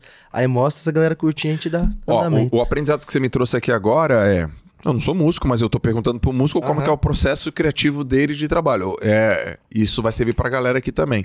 Toda vez que tiver uma ideia, registra. Registra, anota e grava o áudio também. É muito importante não só deixar a letra. Aham. Porque se depois você vai abrir, só vai ter letra. Pra você lembrar a melodia é muito difícil. Nem que você. Aqueles áudios só fazendo. nananana, só marcando a melodia pra você lembrar. Escreve lá nos áudios. Com o celular fica muito mais fácil. Antigamente é um caderno, o pessoal anotava, mas, mano, no celular você consegue É. escrever gravando áudio ao mesmo tempo, então. Tem tudo. Aí beleza, aí você vai lá, vai compor. Beleza. Busca. Saiu, saiu uma guia, vai lá, Aham. pega o, o beat. Depois acontece o quê? E E aí você aí. fica quanto tempo fazendo isso? Pra, pra terminar uma música? Não, de manhã, né? Você acordou, deu Ah, tá. na- na- Pronto, na- entendi a bebê. rotina. É, faz isso, aí depois isso pra fazer o almoço enquanto a Esté tá cuidando da bebê. Tá. Aí faço o almoço, aí geralmente ou eu tenho que ir pro estúdio, ou eu tenho alguma entrevista, alguma coisa pra ir, que aí eu fico mais essa parte do dia fora. Tá bom? Agora, se for uma rotina de final de semana, eu faço as mesmas coisas e quando vai chegando mais à noite, espera a van chegar e a gente parte pro show, fazer um, dois na noite, Todo final de semana. todo final de semana. Todo a partir de final? sexta ali, todo final Todo? de semana a gente vai. É. Uau. E aí vai. E aí a gente vai conhecendo lugares que a gente nem sabia que tinha. Fala aí. Vamos rodando tudo, mano. É muito bom. Tipo, pé na estrada. É. E vai embora, e aí vai toda a nossa. E, cara, nossa pé na estrada, o que rola de ideia de música é surreal, né? Esquece. Não, o, o Moraes, que é nosso DJ, ele também é produtor, também produz, então a gente já, ele, ele chega lá e tá com beat novo. Aí ele solta, eu já começa a fazer Você música cria, do Moraes? beat. Tipo, tipo, tipo Kylie J, assim, Kylie J. é, que os- Mas já tocou o KLJ. Já tocou o Kylie J KLJ. é muito cabuloso, né, velho? Ele é um mestre, né, velho?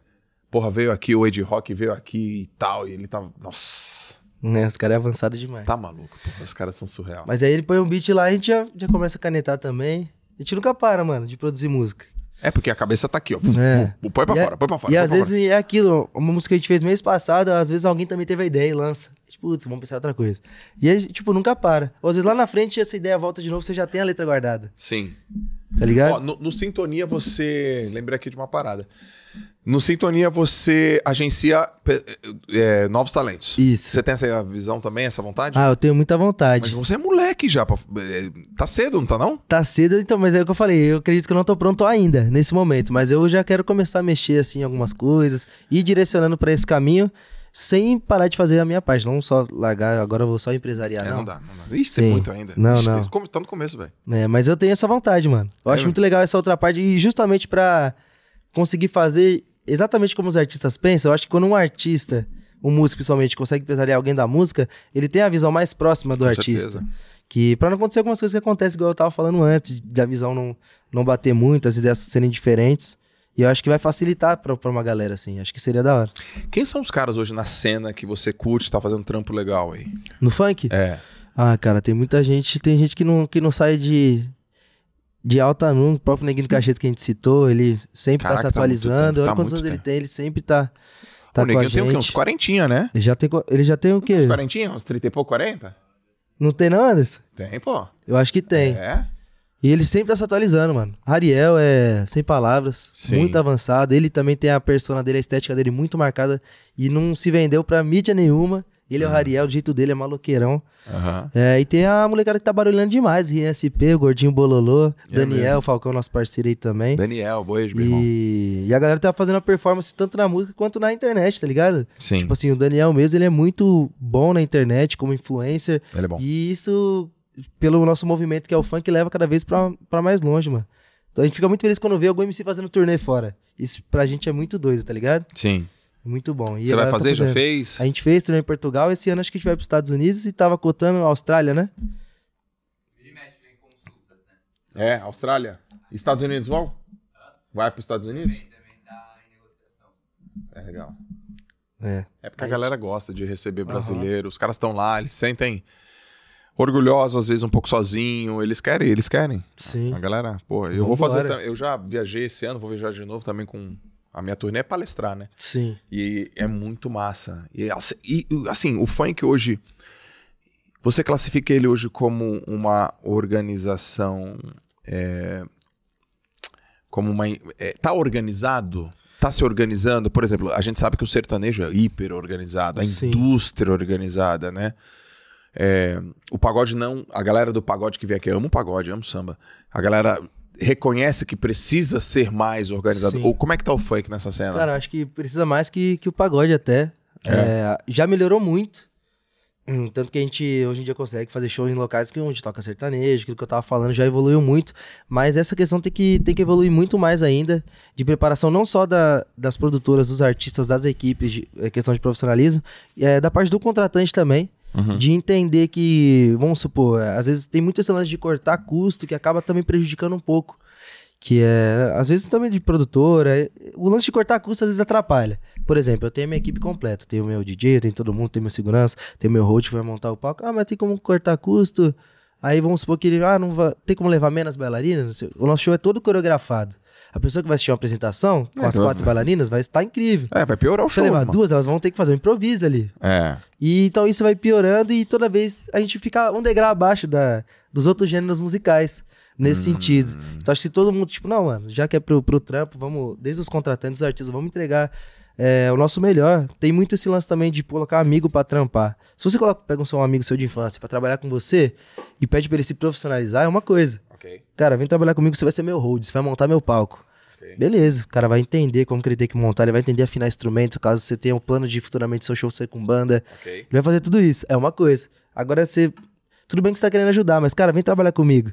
E na hora o seu palco tá de qualquer jeito, aquela microfonia. Tipo, é, eu acho que tem que profissionalizar. Até pros, pro, pra ele ser alguém na vida, seu parceiro. Sim. Mano, paga- nem que você pague um curso pra ele. Agora, só trazer pra você levar o, o funk só como resenha. Ah, nós vamos pro baile funk, vamos encher a van de mulher, vamos fazer não sei o quê. Tipo, aí cada vez acho que decai um pouco, tá ligado? Exato. separar um pouco. Até se for curtir, dá pra curtir, mas do subiu no palco, mano, esquece. Equipe toda profissional. É... E é aquilo, contratante colaborar com a gente também. Às vezes a gente. O mínimo faz toda a diferença pra gente. Sim. Vamos supor, o efeito, né? Que a gente gosta muito. Sempre fala pro Lucas, mano, por favor, pede pros caras colocar o CO2. Tem aquela fumaça branca, né? Sim. Cara, faz toda a diferença pra animar a galera. Todo drop que vai virar música, tsh, solta um efeito. A galera fica doida, você não deixa o público cair. Então, você tem aquele resultado com o público que seu show foi uma hora de muita agitação. Tipo, Certo. mano, que isso? Quando acaba, eu quero mais. Agora, se não ter efeito, claro, as músicas são boas, vai animando, mas é diferente. A galera vai tendo, vai caindo. Porque cada barulho que estoura, cada fogo, sabe? O negócio traz um ânimo de novo, né? Sim. Então, às vezes, o mínimo vai fazer toda a diferença até pro evento do cara, tá ligado? Mas é aquilo, como a gente também tá, tá nessa cena, a gente entende que é um lugar que a gente tá tomando espaço ainda, a gente também entende que às vezes a gente tem que cortar, às vezes é, não, não, não tá cabendo ali no orçamento e a gente vai se adaptando. Mas a ideia de melhorar eu sempre tive. É, e com certeza o fato de você ser ator, o fato de você estar no stream, Netflix, isso tá ajudando a cena. Com certeza. Muito, cara. Tá ajudando muito, São profissionalizando. 190 países que passam uma série falando de funk. Caraca, 190. É. Pô, o 190 mundo, o mundo, se eu não me engano, tem 205 países. Confirma se são 205, 204. Cara, 190 a gente tá falando de quase todo, todo É. o planeta Terra. E tem, e tem muita coisa que nem chegou pra gente informação em outros lugares que pode estar estourado. A gente sabe que tem outros países, Portugal mesmo pega top 1. Só que os, são 190, né? Pra Netflix ficar avisando, ó, agora é esse país, agora é esse. 193. Pela ONU, 193. São 193 países. Cara, todo mundo. Todo mundo tá assistindo. Então é isso, que a gente fala em relação da bandeira. Se todos esses países a gente conseguir que uma pessoa assiste, já é uma pessoa mais que tá, que tá sabendo do funk. É por isso que vai pra quinta temporada, um negócio Vai, estourado. Tem que ir. Estourado. Aí, a gente vai fazer o seguinte, ó. Se liga. Manda. Netflix, JP. O lançamento da quinta temporada tem que ter um pouco de JJ Podcast. É isso. Barulho. Eu concordo. Tem que ter um trecho, viu, galera? Netflix, assim, ó. Porra, o Doni tá como? Voandaço, porra, vai fazer um monte de entrevista, vai passar num podcast. Hoje é JJ. Porra, é, Não, a, e gente- a gente ajuda a temporada, divulgar. a gente foi no Pode Par. Uhum. E foi super legal. E nessa próxima temporada, se o Doni continuar nessa crescente, que ele tá virando empresário maduro, ele tem que ser esse podcast, né? Porra, Ele tem que vir aqui. Vamos fazer um apelo. Apelo, viu? É, pô, mundo dos negócios. Vai falar com os caras dos negócios, vai vir no podcast de negócio. É isso. Você vai rodar em vários podcasts, podcast não sei o quê, rapaziada, pode ir pai, o caraca, quebrada, porra, comuni- comunidade, negócio, J. Pô, Todo sentido. Número 1, né? Esquece. porra, Número um em Esquece, negócios, ele não vai vir aqui, né? porra, me dá o gilete, cacete. Tô. Esquece. Aí, ó. Olha aí, mano. É isso. Não, eu levo jeito pro, pra essa parada aí. ficou chave, as tranças ainda ficou Olha lá, mano. Faz o beat aí que eu vou já rimar aqui. isso aqui, ó, é só no- Só no balanço. Caraca. Meu irmão, e hoje? Tá mirando pra onde? Que- quais são teus novos planos? O que, que você espera aí do teu futuro? Sei lá, pensa assim, ó, faz, joga 12 meses daqui, ó. Pá, pra frente. 12 meses? Ah, Porque tem aqueles 12 caras que é tempo, né? Eu sou meio Então- ansioso. Então, mano, tem, tem cara que fala assim, pensa daqui a 10. Eu falei Não, daqui a. é um- louco, tá, 10. então pensa daqui a 6, vai, 6 meses. Daqui a seis meses, bom, a gente pretende estar com algum hit no top 10, falando de música. Tem que estar no top 10 aí, a meta de, de colocar uma música ali de novo. Igual eu falei, tá complicado, mas a gente vai chegar, vamos vir com alguma ideia que vai surpreender. De música, acho que é isso. Agora de. é, daqui cinco meses a gente já vai estar bem ingressado na quinta temporada. Então eu torci pra estar tudo muito certo e essa temporada surpreender de novo. É, espero Ah, que o. Doni tenha- esteja mais evoluído ainda. Sim. E, cara, tô ansioso. Começo a pensar assim, quando você pergunta, começa a ficar, puta, daqui a pouco tá chegando, o que, que eu vou fazer? cara. Mas é evoluir, mano, em todos os quesitos. Quanto tempo leva pra uma música, desde a ideia até ela tá pronta pra soltar, por exemplo, no Spotify? Mano, depende. Média, a galera média. tá rápida, mano. É? A gente consegue, porque, vamos supor, se a gente já tá lá no estúdio, né? Às vezes tem a ideia ali mesmo, vamos juntar pra fazer um cape song. A gente vai ter a ideia agora e vamos fazer uma música. Tá. Eu tenho a ideia e o cara, puta foda, já vai criando o beat aqui, daqui a pouco eu deixei a voz e ele terminou de produzir. E a gente consegue lançar, só falta mixar e masterizar. Tipo assim, num dia. E um dia a gente. cons- Se fizer na calma, um dia a gente faz uma música. Agora, se quiser fazer um EP, a gente faz, mano. Seis, cinco faixas em um dia. Caraca, velho. E sai. Pronta? Pronta, pronta pra lançar, mixada e masterizada. É, a competitividade tá alta, hein? Tá, é que eu falo, se a gente- se- quando, a gente, quando a gente faz cinco, tem gente fazendo 10. E assim vai. Tem um dia, cara. É. E eu tô falando só de mim, né? Tem outros DJs fazendo de outros. Então a produtora em si faz muita música por dia. Entrega muito fonograma. Mas é, mas é igual é igual aqui, ó. Tô pensando melhor aqui. É igual o cara, porra, vamos fazer um vídeo do caraca soltar no YouTube. Um dia. Porra, vamos pegar aqui essa ideia, vamos soltar um livro que. Mas o cara usa inteligência artificial, usa muita tecnologia, ele solta. É, É, verdade, isso. é verdade. Eu tô. Mas é por não ser a área, espanta, mas é. É, espanta, mas aqui na minha eu, eu, eu percebi que dá. É, pô, lógico que Você, dá. você tem a, a cabeça de quanto mais chute você dá pro gol, mais chance de fazer gol? Ou você é o cara que mira mais pra. Mano, eu prefiro chutar bem. Se o goleiro pegar, foi mérito do goleiro. Ah, tu prefere chutar bem. É, mas tudo tentar sempre fazer o gol, mas não de qualquer jeito, não. Chutar aí. Entendi. Eu não gosto. Tipo, de, de fazer por fazer. Até se a gente for fazer um negócio rápido, Sim. vai ser bem feito, sabe? Aham. Eu Então- prefiro, eu penso assim. Então, por exemplo, tá, então vamos lá. Se você prefere chutar bem, chutar bem hoje representa quantas músicas terminadas por mês? Que Você fala de questão só de letra ou produzidas pra entregar? Produzida pra entregar. A gente tá com o projeto de lançar música a cada 15 dias. Então vamos dizer que eu teria que ter duas músicas, mas eu entrego mais que isso. Tá. Teria que ter duas músicas pra soltar. Mas eu deixo muita música pronta. Como eu produzo em massa, se eu vou pro estúdio, eu vou produzir é, mais de uma. também, é. Eu fico com um estoque de músicas e eu vou produzindo música pra verão, música mais romântica, todos os estilos, pra quando vai chegando as estações do ano, o que combina mais eu vou soltando. Entendeu? E eu tenho mais opções em cada estilo.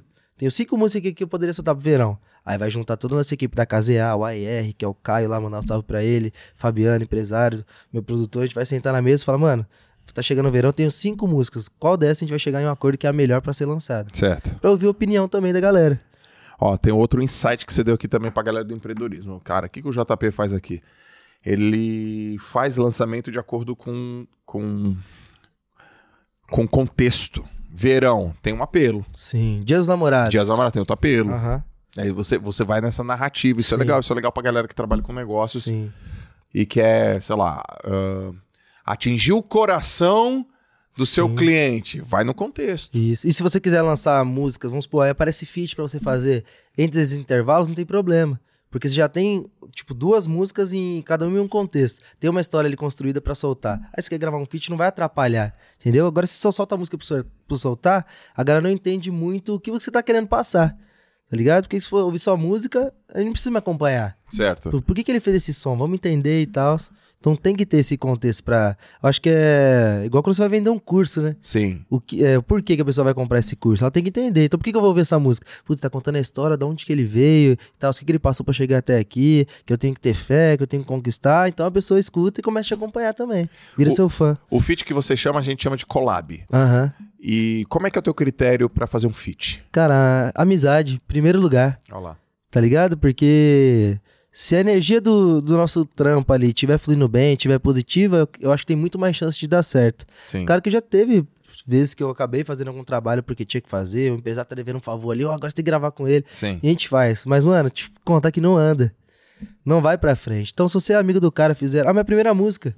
Não foi um feat. Eu tava eu e M10, que é o que faz o formigão na sintonia. Aham. E essa música Sentou e Gostou é nossa. A gente fez junto. Tava eu e ele, mano. E ninguém queria gravar com a gente. Porque a gente não tinha música estourada. Então ninguém queria fortalecer. E dá pra entender também, porque os caras estão cada vez querendo crescer. Então Lógico. procurando gravar com pessoas maiores. E o M10 quer saber, vamos fazer uma gente mesmo, mano. Deixa esses caras pra lá. Ah, mano, vamos fazer aí. Fizemos. Aí tava tocando essa música. Take my know, oh, tchau. Aí falei, mano, vamos fazer uma versão dessa música. Ele demorou, fizemos uma letra rapidão, soltamos. E aí foi a música que bateu. Então, é, nenhum dos dois era estourado no funk. Sim. E deu certo, porque os dois estavam ali com um sonho, com a vontade de fazer, e achamos uma ideia legal pra poder fazer. Sim. Então eu acredito que quando é com amizade, qualquer negócio, é muito mais chance de dar certo. Uma pessoa que você confia, sabe, não vai passar a perna em você. E que vai ser legal você fazer o trampo, mano. Que você fizer forçado, mano. Tá ligado?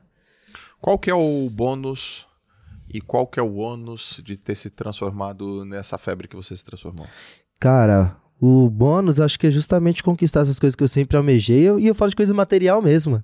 Eu sempre quis ter uma casa da hora, sempre quis andar num carro legal, eu sempre quis ter uma condição de parar num restaurante da hora pra comer, tá ligado? Que eu sempre priorizei isso. Tipo, um dia eu vou ter a condição de trazer isso pra mim, pros meus amigos, pra minha família. Certo. E isso é muito bom. Agora já, já o outro lado, eu acho que é o que a maioria dos artistas falam, que é o lado da, da privacidade, que não é reclamando, mas é expondo aqui também que tem esse lado que muitas vezes a gente não consegue fazer. Coisas básicas, por exemplo, vai ter um rachão lá na quebrada pra você jogar bola. A gente vai para a favela Não, toda. não, não. Da hora pra caramba, mas tipo assim, o lance que era pra jogar, o futebol não vai rolar. Não, não vai rolar. Tá ligado? é, mas é igual eu falei, não reclamando, mas tem esse lado, né? Sim, que a gente sim. tem que entender também, mas que faz falta às vezes. Faz às vezes falta. fala, mano, eu queria ser anônimo e andar ali no shopping de boa, mano. Não dá, não dá. É. Não dá.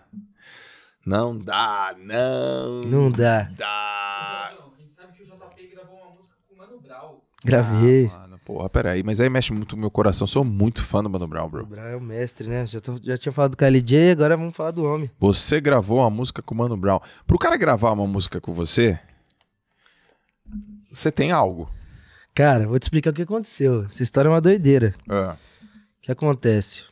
É, a gente foi, eu fui convidado pra participar, pra fazer a trilha sonora do Free Fire. Vai, enquanto ele tá falando, deixa. Tá, tá, tá no YouTube? Tem, tem, se você colocar Deixa, lá. deixa rodando. É, eu fui convidado pra fazer uma música pro Free Fire, pro jogo, tá ligado? Que ia até a final mundial. Aí, 73 milhões de acessos. Ah, que ruim. E aí a gente gravou esse som, só que até então eu não sabia que era com o Mano Brown, não. Que Ah, canal que tá? Esse tá no canal do Condzilla. Ai, Conde. O Conde já te pa- pa- passou um pedacinho de AdSense? Senão vou dar uma dura nele que eu Desse, vi. desse, desse vídeo aí? E aí, Condzilla? Não sei, vamos ver, né? Sr. Conrad. E aí, Conde? Não, Conrad. o, Conde, o, Conde, o Conrad é zica, cara. Ele É passa assim. zica, é irmão. Não, Conde, Conde é um homem de negócio. Esquece. Então, e aí fomos convidados pra fazer esse som aí, pro, da música é, trilha sonora do, do jogo, do Free Fire, porque até a final mundial lá no Rio de Janeiro. E aí depois fala, mano, só que o feat é com o Brau. Eu falei, mano, como assim, né? Ninguém ganha um feat do Brau assim, né? Ó, feat do Brau pra você aí, fechou? Tamo junto. Falei, mano, não é possível. E aí? E aí fiquei naquela ansiedade, vamos fazer. Aí fiz a minha parte, é, o, e, o EZ fez junto também, essa letra a gente fez junto, que é falando das coisas do jogo. E eu não jogava Free Fire, então eu não sabia muito. Falei, mano, como que eu vou fazer? O esse meu parceiro EZ, que ele também é compositor, escreveu a explosão do Kevinho, tem bastante hit. Ele, mano, vou estudar aqui o jogo, te ajudo, a gente fez a música e saiu a nossa parte. E aí a do Mano Brown, quem fez a letra dele foi o Emicida. Foi muito da hora e a gente se encontrou lá nessa, nessa final. Se você colocar final mundial Free Fire e Mano Brown, escrever alguma coisa assim, vai aparecer. E a gente se apresentou lá juntos, se conhecemos lá. E aí acho que ele também não me conhecia, o Brau. E a gente se conheceu lá, eu cheguei, né? Fiquei meio acuado, né, mano? Falar com o Brau, você é louco? e aí, Brau, firmeza? Aí ele, de quebrada que você é. Meu pai, sou da Brasilândia e tal. Aí ele começou a ligar uns nomes até. Tipo É? assim, pra provar mesmo, tá ligado? É? Aí você conhece tal cara? Conheço, sei o quê. Aí foi falando, não. E ele fala os times de Varza lá. Ele foi tipo questionando. Falei, não, Vida Louca, The Worlds, Família Falcão. Fui falando. Aí não, você é de quebrada mesmo, moleque. Já era aí começando a trocar ideia. Ele mostrou uns sons mó vibe que ele escuta também. Ele com a JBL dele. E, mano, você é louco. O cara só, só, me- só admiro mais ainda. E a gente apresentou a final mundial. Aí tinha os times de vários, vários países. Onde foi? Foi lá no Rio de Janeiro, é onde tem o bagulho das Olimpíadas, se eu não me engano. Ah, no Parque Olímpico É. lá. E aí tinha a galera do mundo todo aí assistindo. Que ano que foi isso? Foi três anos atrás, né? 20, 2020. Pô, já tem uma cota. A gente apresentou lá. Aí depois a gente acabou fazendo o clipe, que é o que tava mostrando antes. Mas é louco, experiência foda demais. É, porque, pô, tá relacionado, associado ao Brown. Não, é um esquece, em exemplo todos os sentidos. da pra música. vida, pra música, pra... Não tem o que falar, né? O Brau é o Brau. Eu escuto Racionais, cara, eu tenho 42 anos. Eu escuto Racionais desde os 14, mano. A gente tem um momento Racionais na van, né? Tem que ter, né? Tem que ter um momento Racionais. Tem, não, quando tá chegando, porque... Mas esse- qual que é a preferida? E aí? Vai, vai, vai, vai. A vida é um desafio? Ah, vamos nos clichês? Qual que você prefere? É. Nossa. Não, e a gente, e a gente costuma pôr antes de chegar no, no show, né? Porque você já desce naquela... Cê- Você veste a carapuça mesmo. Cara, eu ouvi antes de competir, cara. Então você imagina, vou nadar 50 Imagina. livre. Imagine o Krau, a põe a cara Guina no portão, eu e o mais humano. Como é que é, neguinho? Se dirigia a mim e ria, ria. Como... Você fala, cara, eu vou matar esse cara. Nada a ver. velho. Eu ficava. É, Bom, foi da hora demais esse projeto, mano. Demais, né, cara? Você é louco, fiquei feliz demais. Porra. O que, que te irrita? O que, que me irrita? Esses caras aí, eu tô zoando. Os carinha aí. Cara, o que me irrita. Mano, o que me irrita e me, de- me decepcionar me irrita. Se eu me decepcionar com uma pessoa, eu acabo ficando muito irritado e vira aquela chavinha do 880, tipo, não quero mais. Já esqueceu. Pessoa. Valeu. E, tipo assim, tem muita gente que te acaba ajudando, de bom coração mesmo, e chega alguma hora que você descobre quem realmente é a pessoa. Inclusive, é, eu comecei a ter mais essa percepção depois que eu tive minha filha ainda. Ah, É, porque é aquilo, eu acho que todo homem quando faz 18 anos acha que agora esquece, né? Agora eu sei de tudo, agora eu tenho minha Tô carta de motorista. E não, mano, eu falo que de- o, o lance de, tipo assim, me, me ver como homem mesmo foi depois que eu tive minha filha, que eu comecei a prestar mais atenção no mundo mesmo, sabe? Como ela é agora minha prioridade pra tudo, em pessoas que frequentam a minha casa, pessoas que estão no meu trabalho, então eu acredito que tudo mudou. E o que mais me irrita é ficar decepcionado com alguma pessoa que eu ajudei, acreditei, dei uma abertura pra essa pessoa entrar no meu ciclo ali, ver como funciona, sim. e por algum motivo essa pessoa não é aquilo que ela tava mostrando. Aí eu simplesmente só corto relação, tipo, total mesmo. Fico irritado ao ponto de, tipo, não quero mais ver, tá ligado? Pra não dar trave. É porque a Atena, tua filha, ela não. Ela não tem filtro. Você é o filtro. Ela não tem capacidade de se proteger. Você é a proteção. Exatamente. Então, se você coloca ela no colo de alguém, filha, vai, pega. Talvez ela chore, talvez não, mas, você- tipo assim, se meu pai, se minha mãe tá falando pra eu ir, é pra eu ir. Então, esse é um Exatamente. cuidado. é, Vam- Vamos seguir por aí. O que, que a paternidade te ensinou, cara? Ou no que, que ela te transformou? Aham. Cara, é... falando um pouco de paternidade e maternidade também, é... desde que eu acompanha- comecei a acompanhar ali todo esse processo, eu participei da- de aulas com a Doula, que ela contratou, ela queria ter esse parto humanizado, né? E ali já tava um lance de, de mudança já na minha cabeça, mas ainda não tinha mudado. Mas tipo assim, se prepara que agora Uhum. vai ser uma nova fase, aquela preocupação também, mano, vamos colocar um filho, será que vai dar tudo certo? Mas é, a virada de chave mesmo foi no dia do parto, que como foi o parto humanizado, eu, eu pude pegar o nenê primeiro, fui o primeiro a encostar assim, Uhum. e aquela primeira, tanto que eu tenho que pegar e entregar pra mãe, né? A primeira Sim. coisa, eu peguei e travei, né? Falei, mano, é real, né? Ali que cai a ficha. É, cai. Acho que a mãe já fica mais conectada com o bebê desde a gravidez. Quando Sim. eu olhei assim, falei, mano, agora tudo mudou mesmo, e, e eu reparei nessas questões de, de tudo pensar duas vezes agora, em qualquer coisa, tanto pessoal quanto de trabalho, eu penso, de alguma forma tem ligação com a minha filha. Qualquer coisa que eu vou fazer, será que isso vai ser bom pra minha filha, sabe? E eu comecei a analisar mais as pessoas, como eu falei, é, entender mais o que realmente é bom pra mim, o que não é, em relação a pessoas, em relação a coisas. Então eu creio que eu tô mais centrado, assim, sabe? Tô numa fase que eu consigo tomar decisões melhores, porque não, agora não é só eu. Então eu consigo pensar melhor. É.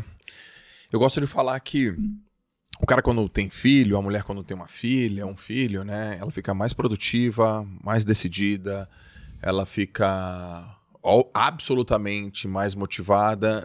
E isso é natural, não é uma coisa que ah, você tem que provocar dentro de você, já é provocada, Sim. né? Você fala, cara, eu tenho que fazer isso. Por quê? Porque, por quê? Porque não tem porquê. Aham. Você, não tem- você nem pensa no porquê. Porque eu tenho um filho, pô. Sim, já é. Não, já é, tá o louco. motivo é esse. O motivo é esse. Aí o cara fala, pô, como é que eu faço para deixar de procrastinar? Eu falo, se você tiver um filho, você vai entender. Ele chora às duas da manhã, você pode estar cansado ou não. Tu vai levantar, vai ver o que tá acontecendo, mamar, tá, tá. Por quê? Porque senão ele, Tem que fazer. ele morre, ele tá doido, ele precisa. Então, o filho, uma filha, ele transforma, cara. Os meus, eu tenho três, moleque, né? E isso que eu ia até te perguntar, você tem três. Três. Tem alguma diferença a cada? Tem, mano. Tem, cara. O primeiro, cada um me ensinou uma coisa. O primeiro, o primeiro o que que ele fez? O João Vicente, ele ele me mostrou que eu era pai, porque ele me chamou de pai. Eu sou pai. Cara, eu sou pai. Não sou mais filho do meu Joelzão, meu velho. Sim, agora você tomou o posto. Eu sou pai. Cara, eu tenho um filho, eu sou pai. Aí veio, depois veio o Joaquim.